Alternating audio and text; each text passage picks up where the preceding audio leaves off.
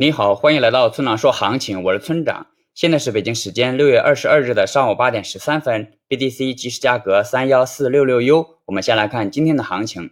那政策的影响呢，比想象的要大。那三万点大概率是保不住了。那如果后市跌破了三万点，那么就很可能继续跌至两万九千点，甚至两万五千点。也就是说，短期政策的影响不可预测。那我们就等待更极端的行情发生吧。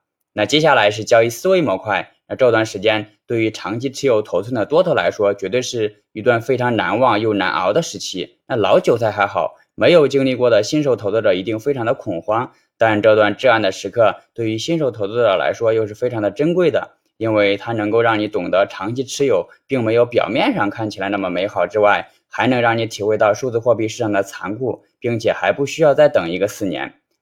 但同时呢，大家还是要坚持理性主义和长期主义。理性主义会让我们变得冷静，做事不再盲目；长期主义会让我们克服短暂的纷扰和麻烦，并看清楚未来的大趋势。当然，对于交易而言，请记住我昨天讲过的：只看信号，无畏多空。好了，以上就是本期节目的全部内容。如果你想参考我的最新操作，请查看今天的操作版分析。拜拜。